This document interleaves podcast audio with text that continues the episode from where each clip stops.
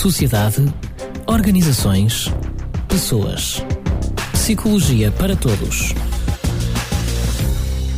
Viva, começamos aqui mais uma edição de Psicologia para Todos e hoje dedicado à competência emocional das sociedades, Be Human. É o título que vamos dar a este programa. Para isso convidamos Maria Palha, eh, é psicóloga, licenciou-se no ISPA em 2015, especializou-se em terapia 2005, faço a correção, Uh, especializou-se em terapia pela arte, também em empreendedorismo social, o que já levou a dar algumas voltas pelo mundo fora, mas disso conversamos depois. Uh, Maria Palha um, tem uma associação chamada Be Human que tem objetivos de tornar a nossa sociedade emocionalmente mais competente. Nós precisamos dar mais competência emocional às nossas crianças. A que temos não chega? Um, na realidade, essa, essa provocação é extremamente interessante. Não é não significa que o que temos não chega, significa sim que hoje em dia temos muito acesso a muita, muita informação. Um, então, o que, é, o que é necessário para termos uma sociedade emocionalmente mais competente foi exatamente isso que eu fui descobrir com as crianças pelo mundo fora e que me levou depois a criar a Be Human, uma associação sem fins lucrativos um, com o objetivo de, de formar uh, sociedades emocionalmente mais competentes. E foram estas crianças, dos 5 aos 10 anos, de mais de 12 países diferentes que me deram a resposta a isto. O que é que nós podemos fazer para termos a sociedade que sempre sonhávamos, que sempre sonhamos para os nossos filhos, basicamente? É que normalmente quando dizemos, e aqui se calhar vou, vou roubar, vou assumir aqui um pouco o papel de pai, nós pensamos muito nos nossos filhos como uh, profissionalmente competentes, uma educação que lhes dê uma profissão, que lhes dê um emprego respeitável. Uh, as emoções também devem estar dentro deste respeito, desta profissão. Às vezes deixámos-las de lado? Ou andamos a esquecer disto? É exatamente esse, esse ponto, foi um dos pontos que surgiu nas respostas das crianças. Eu entrevistei mais de 400 crianças no mundo inteiro um, e o respeito surgia como uma das respostas. A ideia, o que as crianças muitas vezes nos dizem é que querem e merecem ser respeitadas. E uma das coisas que mais frustração lhes traz é o facto de muitas vezes os adultos não as ouvirem. Parece que a nossa sociedade, aos dias que correm, este mundo do futuro onde vivemos, uh, nos fala de desenvolvimento económico, de desenvolvimento científico, quando o poder económico, a ciência e a tecnologia resolvem a maioria dos nossos problemas, muitas vezes continuamos ainda a, a ver as nossas crianças a crescerem, a serem obrigadas a, em algumas realidades a mudarem de vida por, devido às alterações climáticas, um, a terem que a pertencerem a grupos onde ainda têm, que ainda têm que lutar pela dignidade, um, a, a fazerem parte de grupos religiosos, por exemplo, que têm que deixar de acreditar em determinada religião porque ainda hoje é tida como uma arma, uh, ou hoje é tida como uma arma. E foram estas respostas que, curiosamente, sobressaíram nas respostas das crianças e que levaram mais tarde a, a, definir o que a Be Human hoje acredita como uma sociedade emocionalmente mais competente. Mais competente. Uh não vou deixar escapar esta volta pelas crianças. Sei que uh, a sua profissão levou a fazer psicologia em países em crise, em situações difíceis. Já lá voltamos. Pego aqui uh, num, num pormenor, uh, num aspecto que nos disse desta, desta necessidade de respeitar as crianças este kit de que falámos ainda agora, este kit, um kit para a saúde emocional das famílias, é assim que o designa como um dos objetivos da Bioman, construir este kit de saúde emocional das famílias. Isto é como se fosse uma caixa de ferramentas, não é? Mas com outras que não apertam porcas nem parafusos. Que ferramentas é que, que podem estar aqui para oferecer às famílias e, e, elas, eh, enfim, formarem crianças emocionalmente competentes? A ideia surgiu, um, o facto de ser um kit surge exatamente na, em em reação ao meu primeiro livro, Uma Caixa de Primeiros Socorros das Emoções, um, onde a ideia, depois de ter trabalhado com quem ainda trabalha ainda hoje, com os Médicos Sem Fronteiras em contexto uhum. de crise. Aliás, eu... deixa-me só dizer que este livro já vai na terceira edição. Vai chegar. Já sim. esgotou, ele foi lançado em 2016, não é? Sim, sim, foi um sucesso. Um, e, e, a ideia surgiu muito de. Uh, eu via muitas realidades. Eu trabalho em contexto de crise humanitária com os Médicos Sem Fronteiras, então comecei a confirmar um, que os contextos de crise, por exemplo, a guerra na Síria onde estive, ou a Líbia, ou mesmo a própria Ucrânia, ou um contexto de pós-conflito, como Caxemira, ou até o Camboja, a forma como as pessoas davam a volta à sua história era muito semelhante à forma como as pessoas aqui que se sentem em crise davam a volta. Uh, o que distinguia a melhor ou pior forma de lidar com uma situação de crise era efetivamente a capacidade de conhecerem e refletirem sobre as suas emoções. Um, enquanto que na escola, e há pouco falávamos um bocadinho disto, uhum. de, do nossa, da nossa expertise em termos de formação, não é? Quando que na escola somos ensinados a falar sobre matemática, a fazer contas, etc., uh, dificilmente, se não, termos, se não tivermos uma cultura emocionalmente um, mais competente ou abordada uh, de uma forma clara, dificilmente aprendemos uh, a saber o que fazer quando nos sentimos rejeitados ou abandonados ou quando sentimos que perdemos alguém ou, uma, ou a nossa própria saúde, por então, exemplo. Então quer dizer que, uh, independentemente deste contexto muito variado, e, uhum. e citou aí alguns países em crise, uhum. aquilo que de facto importa e que é até transportável para a nossa sociedade é esta resposta uh, emocional, esta competência emocional que nos pode dar respostas aos desafios uh, do dia a dia, que, por exemplo, as crianças encontram é a capacidade de sabermos, por exemplo, se eu sei como é que lido com uma perda, eu não vou achar que estou louca por sentir que estou a chorar nos primeiros, no primeiro mês depois de ter perdido alguém importante na minha vida, por exemplo. Se eu sei uh, que, de certa forma, há situações que me fazem sentir rejeitada e se eu souber lidar com isso, eu vou saber exatamente o que fazer e que recursos procurar. Uhum. E era neste sentido que foi criada a Caixa de Primeiros Socorros das Emoções, era dar ao leitor, ao leitor algumas histórias vividas pelo mundo, uh, tal como histórias que, que vivi e que conheci de perto aqui em Portugal em consultório e permitir que fosse o leitor a criar o seu próprio kit de SOS das emoções.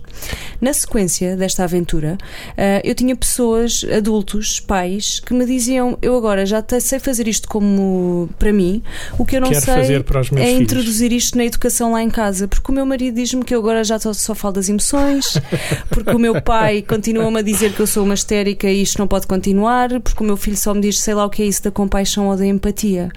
Um, e então começou a ser bastante claro para mim que uh, de facto era importante pelo menos para a nossa sociedade, criar algo que conseguisse aproximar gerações e que tivesse uma linguagem, na minha ótica, uh, mais emocional e que conseguisse responder, de certa forma, com ferramentas, dicas e, acima de tudo, muitas brincadeiras uh, a esta, esta aproximação das, das, das gerações e, e, nas famílias, no fundo. Mas não precisa de ser família, porque isto é um conceito que, que também é interessante no livro. Pode ser é a desconstrução, escolas, por exemplo? Sem dúvida. É a desconstrução de conceito de família um, que vai muito além do que nós temos em casa, mãe, pai, irmão. Todos nós temos uma responsabilidade universal e, e a comunidade assume um papel bastante importante.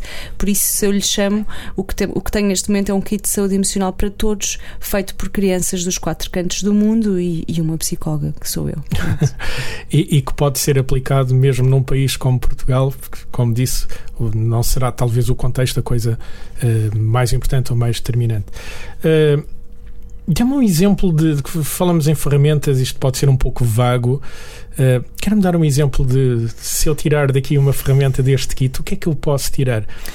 Uh, uma das coisas que são, há vários vários jogos que trabalham diferentes competências emocionais. E um dos jogos que está fresquinho fresquinho e que tem sido um sucesso é a Jenga emocionária. A Jenga por si só é um jogo que muitas pessoas já conhecem com peças de madeira paralelo pipédicas. um, e, e, é um jogo que é muito utilizado por jovens e até por adultos, eh, bastante lúdico. Normalmente são, são, peças, são 60 peças e a pessoa tem que montar a torre e garantir que ela não perde o equilíbrio tirando as peças da base. O que eu fiz aí, eu peguei nos desafios das crianças dos quatro cantos do mundo e registrei-os nas peças. O que, o que significa que quando se joga, a pessoa vai conseguir tirar, uh, ao tirar a peça, tem que cumprir o desafio antes de a colocar no topo da torre. Um desafio apresentado pelas desafio, crianças. Sim, que foi um desafio que surgiu uhum. destas entrevistas feitas às crianças. E os desafios passam por compaixão. Define o que é compaixão, por exemplo, e diz que compaixão é um, são, são atos que reduzem o sofrimento dos outros, uh, de que forma praticaste esta semana e elege um ato para, para praticares na próxima. Isto é um exemplo. E esta, esta Jenga, a Jenga da Be Human tem 60 desafios todos diferentes e que vão bater exatamente nos pilares que surgiram das entrevistas feitas às crianças. Promovem autoconhecimento, uhum. uh, o que é que te deixa feliz, como é que lidas com a perda, qual é o teu sonho, se fosse o presidente do mundo, qual era a que primeira é que lei que criarias. Uh, tocam depois em, em, em, promovem a melhoria das relações com os outros, porque têm desafios que inspiram e que levam a pessoa a aproximar-se de outras pessoas, trabalha, em, trabalha com uh, compaixão, empatia, generosidade, até comunicação não violenta. E depois tens interações significativas com o planeta, conceitos como a ecologia, como a herança cultural, como o bem comum ou o sentido de propósito. E são estes. Eu, a Jenga é o, é o jogo talvez mais completo do kit e é fisicamente uma, um jogo com peças de madeira, que, com uma torre que tem 30 centímetros e que pode ser jogado e deve ser jogado em família para aproximar as duas gerações. E, e, e, com certeza que um adulto terá respostas diferentes da criança. Sem dúvida, e o que é curioso é exatamente isso: é porque a criança tem muito mais capacidade ou muito mais facilidade de dar respostas uh, do que nós. Uma das perguntas posso partilhar aqui. O que é que nos aconteceu para a criança ter, mais, ter essa facilidade é e nós não? Foi exatamente essa, é exatamente essa uma das questões do, do documentário que, que, vai sair agora também, que faz parte do projeto de, da Be Human. Da Be Human. Um, e é uma das perguntas eu quando contactava os diferentes diferentes grupos e as diferentes famílias, em qualquer parte do mundo, os pais ou os responsáveis perguntavam o que é que eu ia perguntar aos seus filhos, porque as crianças tinham entre 5 e 10 anos.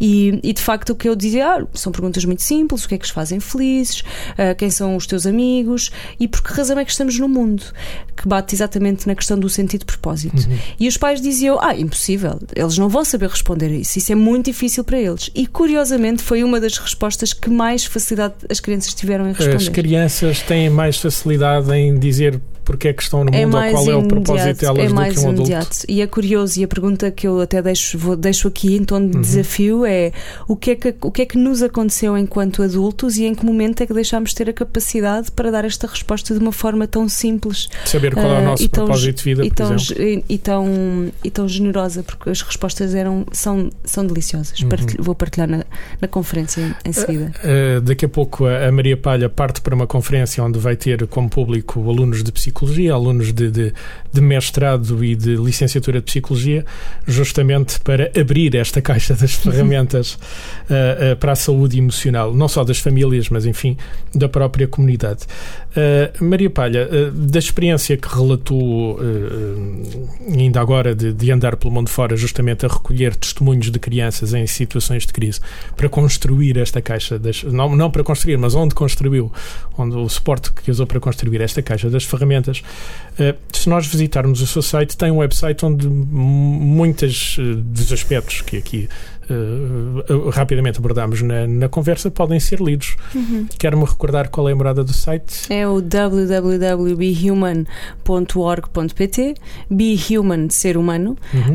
Um, e, e, é exatamente isso. A ideia é que nós, ao visitar o site, consiga ter um bocadinho, tocar um bocadinho no, no ser humano que existe em todos nós, não é? Precisamos mesmo de ser mais humanos que aquilo que somos agora especialmente por uma simples razão, porque hoje em dia temos muito mais, uh, temos que dar muito mais respostas pela saúde de todos e não só dos humanos, mas também das espécies e do planeta. Então, não é que não o sejamos, mas de facto há uma necessidade muito grande de mais respostas e de mais soluções que nos obriga a ter que ser mais humanos neste sentido. Maria Palha, uma das experiências que gostei de ler justamente no seu site fala eh, numa crónica da educação que encontrou nas crianças japonesas uma educação de grupo muito orientada para servir a comunidade ou, ou, ou ser educado, generoso uh, com, com, com, os outros, com o grupo.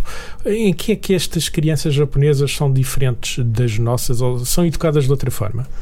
Um, eu acredito, eu quando selecionei uh, os 12 países, eu selecionei exatamente porque cada país eu desconfiava, era a minha hipótese, que iria contribuir para este kit de forma diferente. E o Japão surge exatamente por ser considerado um dos países com maior nível de harmonia social, um, porém, um dos países com maior nível de taxa de suicídio. suicídio então, claramente haveria aqui uma discrepância. Mas o meu objetivo era tentar aprender com o japonês e como é que eles, de certa forma, introduziam na sua cultura esta questão da harmonia social.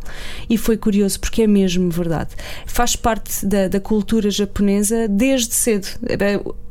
A criança com dois anos de idade já está a tentar fazer com que a pessoa que tem à frente se sinta bem, se sinta acolhida, se sinta amada e cuidada. Curiosamente, essa, essa competência de empatizarmos é uma competência que nós já temos em bebés. Sim, exatamente. Um bebê já consegue, no infantário, empatizar, oferecer a xuxa, se for caso disso, a um bebê que chora. Uh, É de estranhar que as crianças também tenham ou que os adultos não estimulem isso? São duas questões diferentes. Eu acho que são, é novamente, coloca-se, voltamos a tocar na mesma pergunta, em que momento é que nós deix, é, que o, é que somos obrigados ou condicionados a perder estas competências uhum. que estão lá desde a raiz, não é? Os japoneses, as crianças japonesas, são estimuladas desde muito cedo a fazer tarefas domésticas. Parece que podemos estar aqui a falar de uma coisa em abstrato, mas, por exemplo, tarefas em casa, não é? O objetivo é sempre, todos têm uma responsabilidade imensa de garantir que a pessoa que está sua, ao seu lado, ou que os espaços comuns que têm impacto nos outros estejam bem e estejam cuidados. Então, automaticamente, na cultura uh, educacional, dentro da família, Ensinam isto as é crianças a ser arrumadas ou a ter tarefas de arrumação, por exemplo? Uh, a forma como se ensina, eu não. É que é, é completamente automático uma, eu até diria, mas os cientistas e os neurocientistas se calhar vão discordar de mim, não é? Que já nascem com esta competência. Uh, e eu acredito sim que existe um trauma transgeracional, se é que podemos, chama-se mesmo assim. Uh, no japonês eu não diria que seja um trauma, mas sim uma herança, um uma herança cultural uhum. muito, muito forte que automaticamente uh, define alguns traços. E claramente a harmonia social é um traço que já vem desde muito cedo e que se nota. Uh, convido os nossos ouvintes a, até a visitarem para confirmarem se eu tenho ou não, se concordam comigo ou não. Então encontrou essa, essa, essa, essa preocupação com a harmonia. Uh social Em todos no, os sentidos. Nota-se a nível de som, uh, se estamos num espaço público Fala não há mais muito barulho. nós, seguramente. não há barulho. Se é um espaço público, o objetivo é não incomodar quem está ao lado. Uh, em termos de cheiros, não há cheiros muito intensos. Em termos, a vários níveis. Em termos de alimentação e de, de digestão da própria alimentação, então é curioso porque nota-se, é transversal esta, esta, esta preocupação com, com o bem-estar de todos. Mas... Por alguma razão são eles os que têm maior número de anciãos no mundo, não é? Uh, o famoso Ikigai, o sentido de propósito e a forma como é trabalhado desde cedo um, faz com que ou não, mas os estudos o que indicam é que sim, uhum. exijam, existam imensos, imensas pessoas com mais Aumenta de 120 de anos de idade. Uh, uh, uh, acabou de dar o exemplo do Japão justamente para, para esta harmonia social, mas falou agora nessa questão, já mais de uma vez falamos aqui desta ideia de propósito para além de vivermos, gastarmos dinheiro, uh, trabalharmos para termos dinheiro que gastamos a fazer aquelas coisas do dia a dia, como comprar um carro, enchê-lo com gasóleo, pagar impostos, alimentar os filhos, fazer crescer os filhos, é importante não perder esse propósito de vida. O que eu vejo em consultório aqui em Lisboa é que de facto há muitas pessoas que procuram ajuda e se sentem extremamente desiludidas, uh, tristes e até deprimidas. Um, parênteses, nós temos uma taxa de. a prevalência de depressão em Portugal é de 43%, é bastante elevado. E eu recebo algumas pessoas desta percentagem. E de facto, uma das coisas que mais revelam quando se sentem assim é eu não, a minha vida deixou de ter sentido e eu não tenho uh, relações significativas. Então é curioso, porque de facto. Uh,